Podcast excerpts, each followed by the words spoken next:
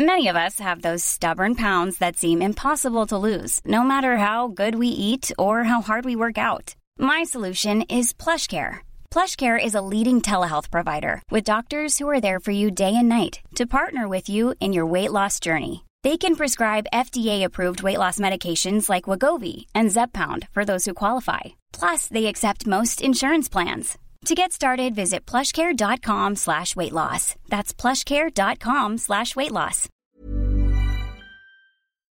Bonjour, c'est une Kalindi débarrassée du Covid-19 et bien vivante qui s'adresse à vous aujourd'hui. Maintenant que j'ai fini d'avoir la goutte au nez, je me suis remise à regarder des films et franchement, j'aurais peut-être mieux fait de m'abstenir.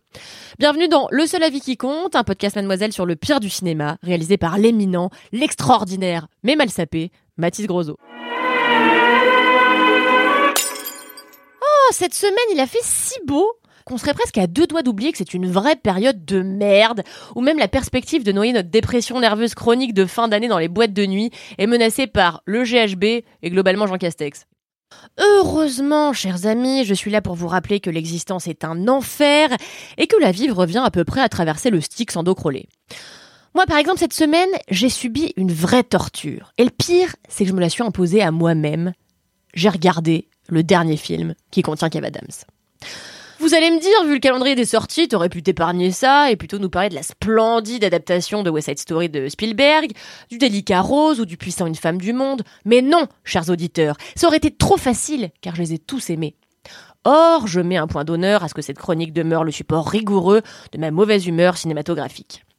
Donc lundi midi, pendant ma pause déjeuner, ce qui revient à peu près à trahir mon adage préféré qui est chier ailleurs qu'au bureau est un manque de respect pour votre temps libre, j'ai regardé Haters de Stéphane Marelli et c'était éprouvant. Alors j'ai hésité à faire cette chronique dessus parce que j'ai pas pour habitude de tirer sur les ambulances. Lol, c'est précisément euh, l'objet de ce podcast.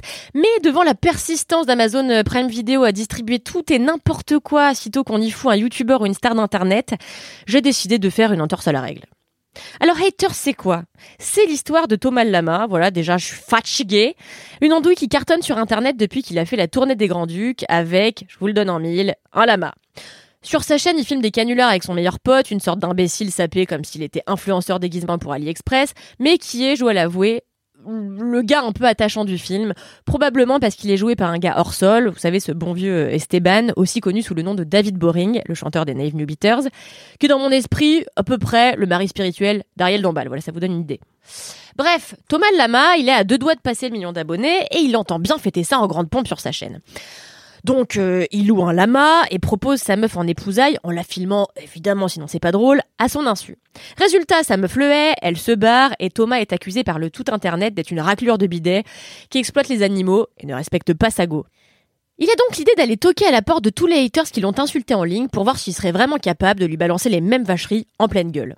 Vous l'aurez compris, le postulat de haters est prétexte à une avalanche de sketchs infernaux avec plein d'habitués euh, tout aussi infernaux du cinéma français comme Elise Moon, Philippe Lachaud, Fred Testo ou encore Jean-Claude Van Damme qui après son magnéto dans Danse avec les stars confirme qu'il est un peu pomax depuis qu'il fait plus grand écart entre deux camions.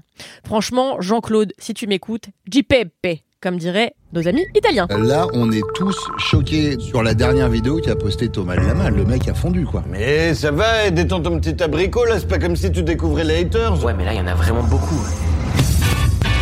On va en sélectionner 10 et on va aller les voir. Pour de vrai. Dans la vraie vie. Et on va voir s'ils osent me dire en face qu'ils écrivent cachés derrière leur ordinateur comme des petits rats. Puisque je suis une femme clémente, il faut quand même que je précise que Haters a un énorme atout. Il est pédagogique pour ne pas dire carrément didactique. En effet, grâce à lui, j'ai eu l'idée de faire des recherches euh, sur le lama et j'ai découvert qu'en plus d'être un animal de la famille des canidés, c'est le nom d'un groupe de punk rock finlandais, le titre d'un album de Serge Lama lui-même et le nom de famille de Perle, une chanteuse de zouk française née en 84. C'est toujours bien de le savoir. Voilà, c'est à peu près la seule qualité du film. Bon allez, si je suis vraiment fair play, j'en compte une autre, son espèce de générique de début qui est franchement marrant et présente toute l'équipe sous forme de commentaires de haters. Euh, J'en ai sélectionné quelques-uns pour vous bien sûr. Alors, on a d'abord Oh mais qu'est-ce que Clara Jolie, Elise Moon, Sarah Forestier, etc. sont venus faire dans cette bouse? D'ailleurs, je me suis précisément posé la même question. Ensuite, on a coproduit par Kev Adams qui n'a franchement même pas lu le scénario. Et mon petit préféré, écrit par Roman Boulanger, qui aurait mieux fait de retourner faire du pain. Alors après ce générique, j'ai eu l'espoir que Hater soit à la hauteur de sa promesse acide et traite avec contemporanéité de problématiques actuelles comme le cyberharcèlement. Mais malheureusement, le concept du film s'essouffle au bout de deux secondes seulement et ferait passer les Tuchcades pour un joyau du 7e art taillé par David Lynch himself. Haters, dont le titre pourrait faire croire qu'il est sorti en 2004, finit par enfoncer toutes les portes ouvertes possibles et imaginables, des portes de prison, des portes cochères, des portes d'entrée et même des portes au loin.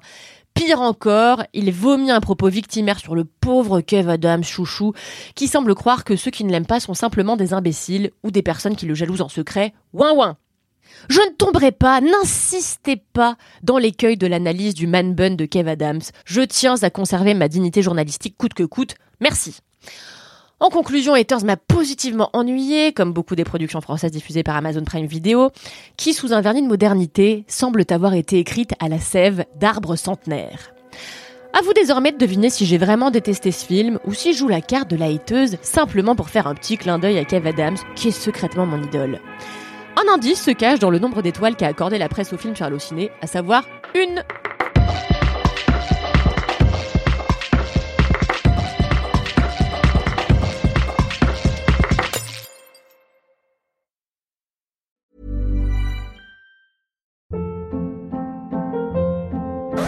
Hold up. What was that? Boring. No flavor. That was as bad as those leftovers you ate all week. Kiki Palmer here, and it's time to say hello to something fresh and guilt-free. Hello Fresh. Jazz up dinner with pecan-crusted chicken or garlic butter shrimp scampi. Now that's music to my mouth. Hello Fresh. Let's get this dinner party started. Discover all the delicious possibilities at hellofresh.com.